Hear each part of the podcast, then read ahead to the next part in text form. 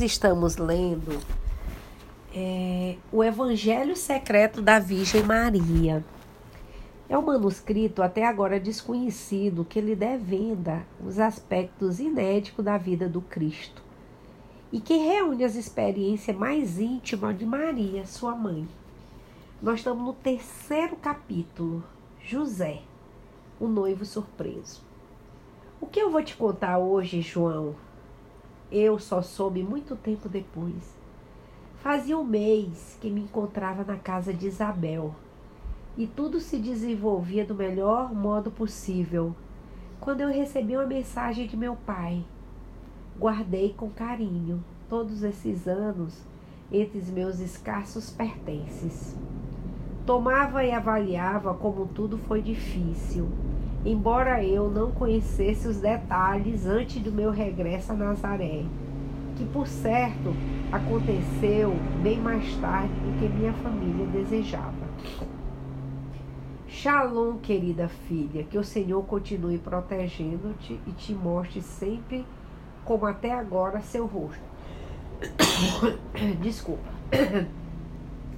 Nós, tua mãe e eu, estamos bem, desejando a tua volta. Senti nossa casa está vazia e só a certeza de que tudo o que ocorre é querido por a fé serve de consolo. Espera que também esteja bem, como nos fizeste saber quando chegaste à casa de Isabel. Peço-te que saúda de nossa parte, agradecendo a hospitalidade com a qual se te brinda. Escrevo-te para que saibas que pode voltar quando quiseres. Tudo correu do melhor modo possível, embora não tenha sido fácil no princípio. Contar-te-ei tudo com detalhes no teu regresso. Porém, somente adianto que por um momento estiveste a ponto de ser repudiada. Tive que pedir a intervenção do Senhor, e o fiz de tal modo que José não só deixou de colocar dificuldade, como te espera de braços abertos, e se considera um afortunado de acolher a ti e a teu filho em sua casa. Vem logo, filha. Tua mãe e eu necessitamos de ti do nosso lado. Temos sofrido tanto que só a tua presença pode agora nos confortar. Queremos cuidar de ti e também perdoas que te diga, serve-te. Morreremos de vontade de, de te vê-la novamente em nossos braços. Já falei com Manassés e logo regressará uma caravana dele que partiu faz duas semanas para Jerusalém. Pede a Zacarias que te acompanhe ao cruzamento dos caminhos e não faça a viagem sozinha. Cuida-te, luz dos nossos olhos, que o Senhor te cubra com a tua paz. Saudação da tua mãe minhas, Joaquim. O pai dele, dela escreveu para ele. Meu pai me contou quando enfim pude voltar para casa que efetivamente, ao despedir-se de mim em Canaã, uma, o mundo lhe viria abaixo. Na minha frente se fez de forte, colocando uma cara boa do mau tempo, para não me preocupar. Porém, quando ficou só e mal, deu-se as costas, pôde chorar entristecido. Como ia agora explicar a seus amigos e vizinhos que sua filha, sua pequena, esperava um filho sem ter casado? Por mais que não fosse a primeira vez que isso ocorria, e mesmo quando José aceitou, a Maria reconhecer a criança como sua, não deixava de ser assunto para comentários de comadres o fato de que Maria não soubera esperar outros meses antes de consumar o casamento com seu prometido. A coisa era lícita, certamente, porém era costume que os esposos não tivessem relações com que a coabitassem na segunda e definitiva fase do matrimônio. Para meu pai, meu nome era sagrado. que minha fama e minha honra pudesse ser posta em dúvida pela gente da aldeia era algo que ele não aceitava. Sempre teve orgulho. Sabe, tá vendo? Ouvindo. Sempre teve orgulho de mim. É, tô vendo. Porque não era como as outras moças, eu. Não participava de bagunça, que às vezes fazia outras crianças e não cocoteava, como fazia as minhas amigas, como o jovem da, com o jovem da aldeia. E agora aquele orgulho viria abaixo. Meu pai estava triste. Tá. Ele ouviu os comentários cheios de ironia das mulheres de Nazaré. Olha, olha, tão boa como parecia Maria, tão santinha. Olha para essa mosca morta grávida, e essa está aí para que não te em águas mansas. Tremia pensando nas perguntas dos homens. Que tal, Joaquim? Como vai tua filha? Vê como está hoje a juventude, enquanto te descuida, te fazem avô. De repente, segundo me contou, percebeu algo estranho. O sol estava subindo e estava quase no zenite. A primavera se mostrava como os dias anteriores em todo o seu esplendor. Porém, não foram esses sinais externos de esperança que o animava. Era algo que estava fora dele e às vezes dentro. Não se tratava de uma aparição, mas de uma presença divina, uma presença que meu pai notou rápido. Acostumado como, est como estava a intimidade com Deus. Joaquim, como disse, era um homem religioso, religioso no sentido da palavra. Não pertencia à seita dos fariseus, nem a nenhuma outra das seitas ou associação que tanto prolifera o nosso povo. Melhor dizendo, era um anaquim um daqueles que Isaías havia profetizado quando disse que o resto ficaria em Israel, do qual nasceria o Messias. O resto, a pequena porção de autênticos israelitas a quem pertencia meu pai, caracterizava por buscar o espírito da lei e não se condicionar à letra. Sua relação com o Senhor era uma relação de coração, mais do que de preceitos minuciosos, cumprido com crespúsculo, sem com isso se possa dizer que os infligia. Simplesmente lhe dava um valor justo, nem mais nem menos. Meu pai não necessitava, pois, de aparições espetaculares. Estava acostumado a tratar com Deus, a falar com Ele com respeito e também com intimidade. Assim, em seguida, Deus utilizou o canal que tinha aberto de maneira permanente com ele, lhe explicou e eles se explicaram. Vê a confusão em que se meteste? Começou a dizer Deus a meu pai querido Joaquim. Sei que estás entristecido e acha que a carga que depositei sobre teus ombros é superior às tuas forças. Porém, não é verdade. Se não posso pedir isso a ti, a quem pedirei? Acaso não fosse tu que durante tantos anos me dissesse que eu poderia contar contigo, inclusive sem pedir permissão? Ou tudo que construímos junto esse tempo todo não foi mais que um brinquedo, uma aparência que valia enquanto não se colocasse a tua disponibilidade à prova? Além do mais, Joaquim, deveria sentir muito feliz pelo fato de a tua casa nascer o Messias. Não é esse, por acaso, o sonho de todo bom judeu? Não te invejaria todos os teus amigos, cujo juiz agora teme se soubesse o, o que de fato ocorreu? Senhor Todo-Poderoso, respondeu meu pai. Teu nome é eterno e tua misericórdia vai de uma época a outra, de uma geração a outra. Perdoa esse teu servo se sentisse de algum momento minha fraqueza exceto que estou angustiado, porém não creias que me falta pulso e que vacile minhas decisões. Fizeste bem em atuar em minha casa, sem me pedires permissão, pois minha casa é a tua, somos servo e tu é meu senhor. A permissão já pediste a minha filha e ela, que deveria decidir tudo, já concedeu. Assim não tenho mais nada a dizer. Ao contrário, sei que estou sendo objeto de uma grande honra por teres confiado em minha pequenez e me concedida a imensa fortuna de que seja minha humilde casa a precursora da nova casa de Israel. Porém, Senhor, não estranhasse que eu tenha medo. Não tenho por mim, nem, nem pelo apuro que me espera na hora de relatar os fatos. Tenho por ela, por Maria, e pelo filho que leva em sua estranha. O que fará José? Que será dele se ele re, rechaçá-la como sua esposa? É bem verdade que agindo com rapidez consegui colocar a salvo e dentro em pouco estará muito longe. Porém, se não puder voltar a Nazaré, deverá sempre longe de seu lar, como uma proscrita sem recurso, já que somos pobres. Joaquim, Joaquim, disse o Senhor, é assim que me entendes? Duvidas que eu, que construí universos e antes minhas palavras, se abrirá as águas do mar vermelho, não será capaz de resolver uma coisa tão simples? Tem confiança em mim, não temas. É na confiança, não te esqueça que reside a tua força.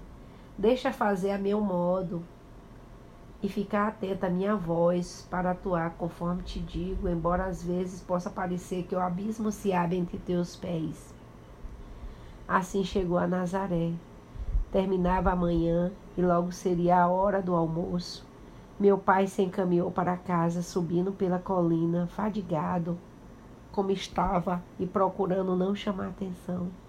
Encontrou minha mãe só, como era de esperar, já que minha ausência a família se reduzia aos dois. Ana o abraçou e pediu notícia. Joaquim contou tudo, incluindo o milagre que se havia produzido o restante das minhas orações, assim como a conversa tão consoladora que havia mantido com o Senhor durante a viagem. Ana, por sua vez, disse que naquela mesma manhã José passara pela casa e estranhara que Maria tivesse partido tão precipadamente até a Incarém, sem sequer despedir-se dele. Queria saber quando o tempo estaria fora, pois deseja acertar o detalhe do casamento. Estava tão enamorado, dizia minha mãe, que ela partiu o coração pensar no golpe que ele estava prestes a receber.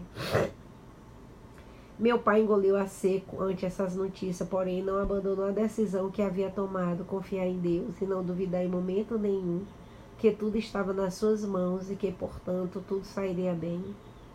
Combinou com Ana que aquela mesma tarde iria ver José e que ele, antes de mais ninguém, explicaria as coisas. Depois com ele, quando minha mãe arrumava as coisas em casa, Joaquim foi descansar um pouco. O sol se impunha quando Joaquim pediu permissão para entrar na casa de José. Era uma casa muito parecida com a nossa e não se encontrava longe dela. José morava sozinho. Seus pais haviam morrido pouco, ano, pouco anos antes e só tinha uma irmã que morava em outra parte do povoado. Ali em sua casa mantinha sua oficina de carpintaria, que na realidade era um pouco de tudo, pois ele era um artesão que ao mesmo tempo que construía uma porta, ferravam um cavalo ou reparavam um arado como se fosse preciso. José convidou Joaquim a entrar e lhe ofereceu amavelmente água para as mãos e a melhor banqueta para que se sentasse. Logo José compreendeu que algo se passava e que não era difícil de adivinhar à vista do semblante preocupado de meu pai. Esse foi direto ao assunto. José, como sabe, Maria está a caminho de Aiquim, perto de Jerusalém. Temos ali uma prima, Isabel, que talvez tu conheça, casada com Zacarias. É idosa, tem idade da Ana, minha mulher. Até agora não teve filhos, todos consideram estéreo e nos compadecemos por terrível desgraça. Porém, o Senhor me apiedou dela e da casa de seu marido. Está grávida de seis meses. E Maria foi acompanhada até o momento do parto. Porém, não é só isso que te dizer. Meu pai fez uma pausa, respirou fundo e lançou uma confissão aparentemente incrível e que contava com todas as condições para terminar o mal. O que quero dizer, José, é que Maria está grávida. Sabemos que não foste tu e pode garantir que ela é completamente inocente, que te ama muito.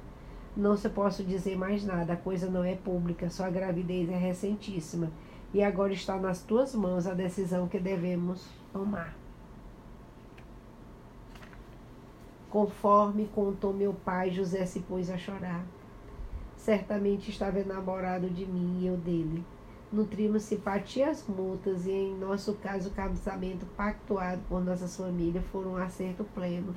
Era um homem bom até o fim, era religioso, ao estilo do meu pai e da minha mãe, sem alarde nem afetações, temeroso de Deus e fiel cumpridor de seus preceitos, não para descobrir as brechas da lei e fazer o mínimo de consciência tranquila, e sim para ajustar sua vida à vontade do Senhor, com normalidade e alegria. Quando se acalmou, sem que meu pai se atrevesse a dizer nada, ou a colocar a mão em seu ombro por meio de uma brusca reação, José levantou os olhos, olhou meu pai e pediu explicações. O que acontecera? Foram a violação? Estava eu enamorada de alguém? Estava eu enamorada de algum rapaz da aldeia?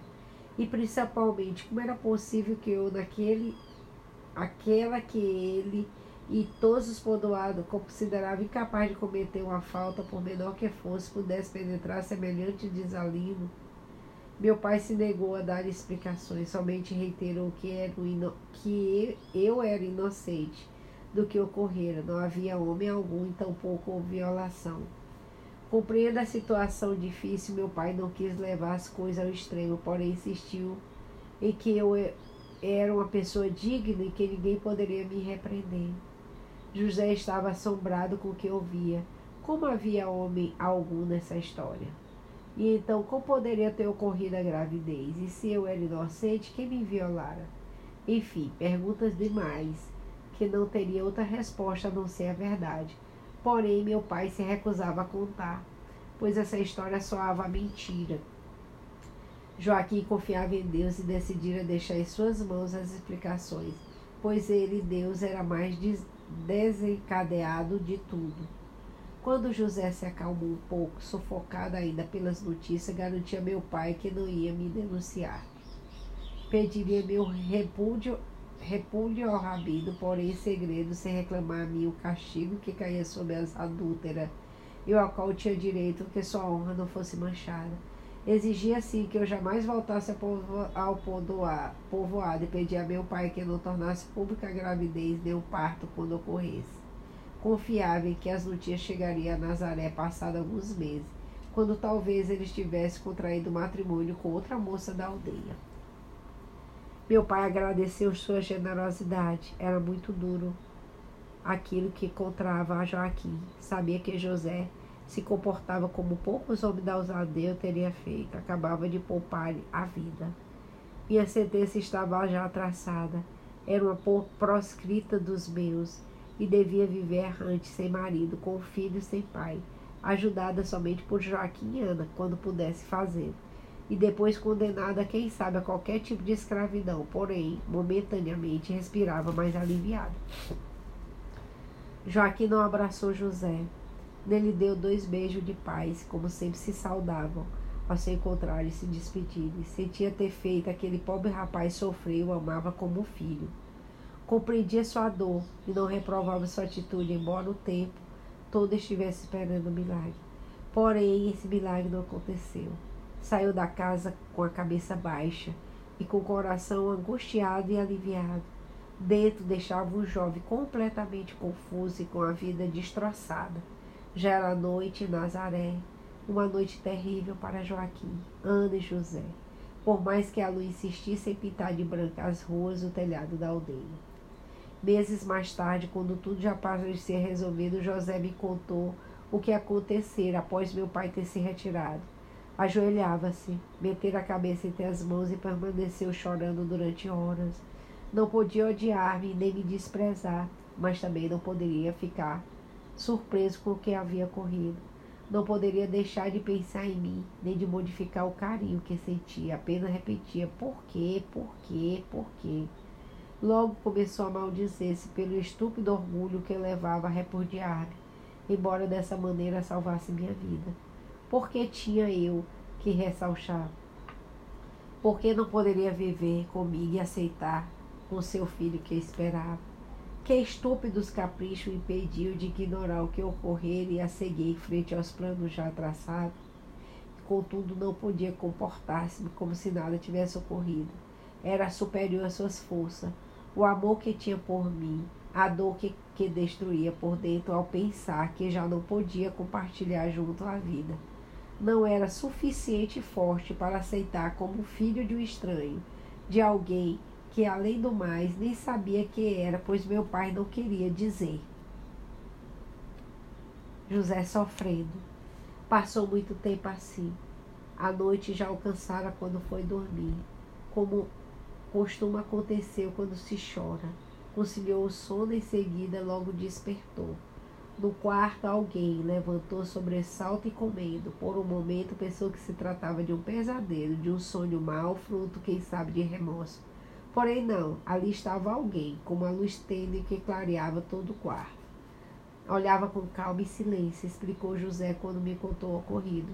Parecia esperar, cheio de tranquilidade, que eu serenasse mais calmo, com a expressão de que alguém não me fazia dano algum, porém mantendo afastado o quanto podia, perguntei quem era e o que queria de mim.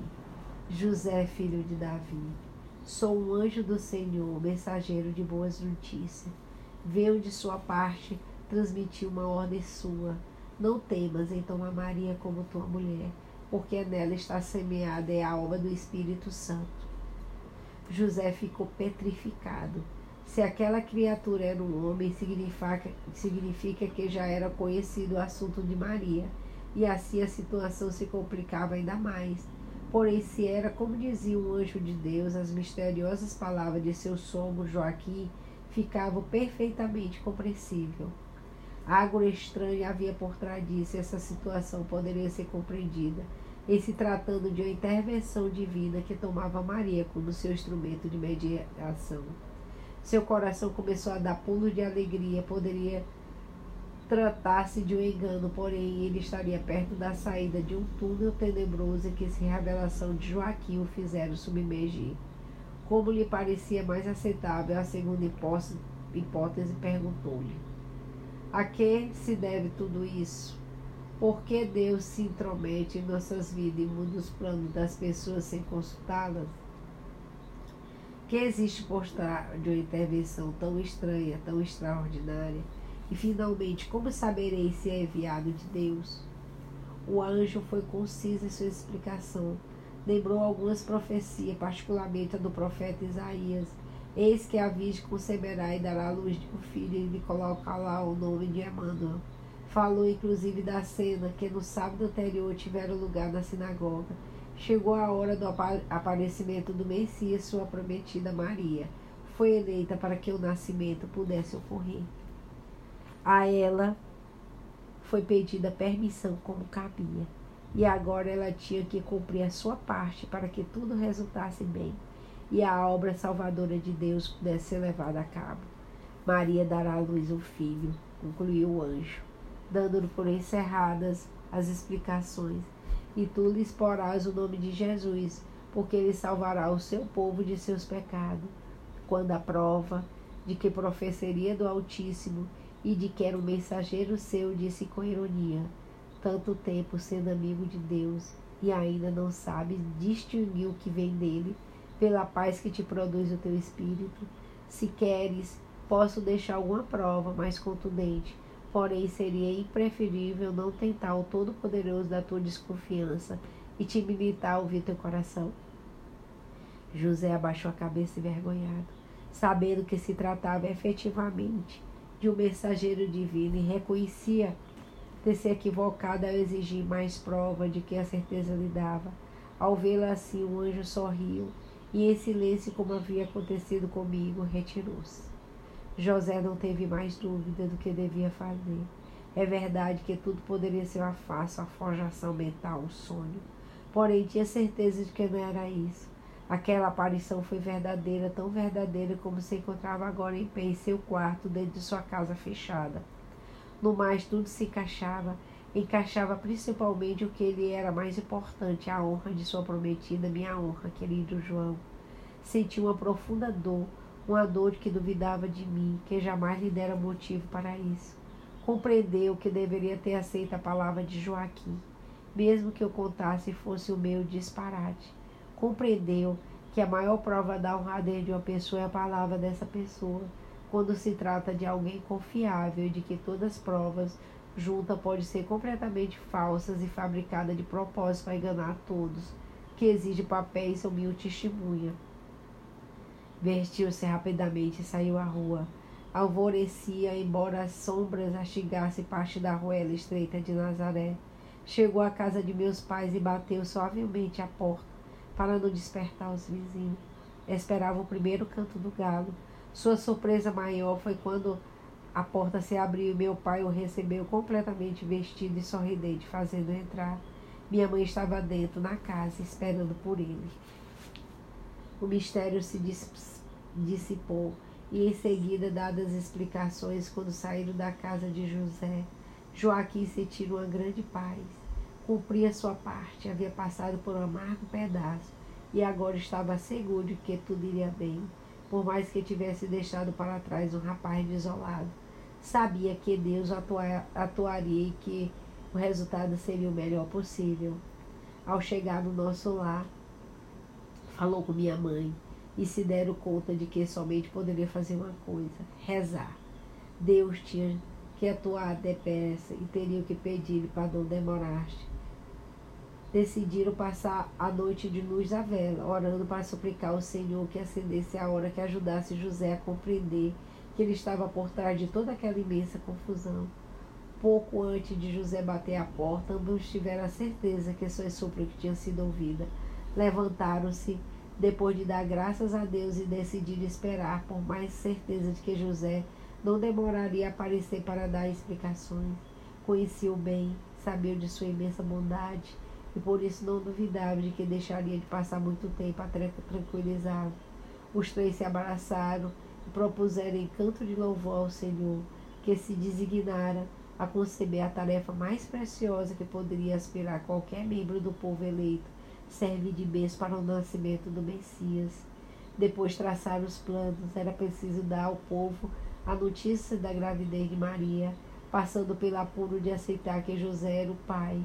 Sem fornecer maiores explicações, era preciso preparar todo o necessário para o casamento a fim de que a criança nascesse já no seio da família plenamente constituída, e principalmente deveriam me avisar quando poderia voltar.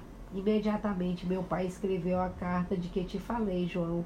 Contudo, ele não sabia que eu receber outro presente de Deus a chegar a cair, a encarei, e que não podia deixar Isabel sozinha e voltar imediatamente a Nazaré, como era o desejo deles. Então, Tá essa é a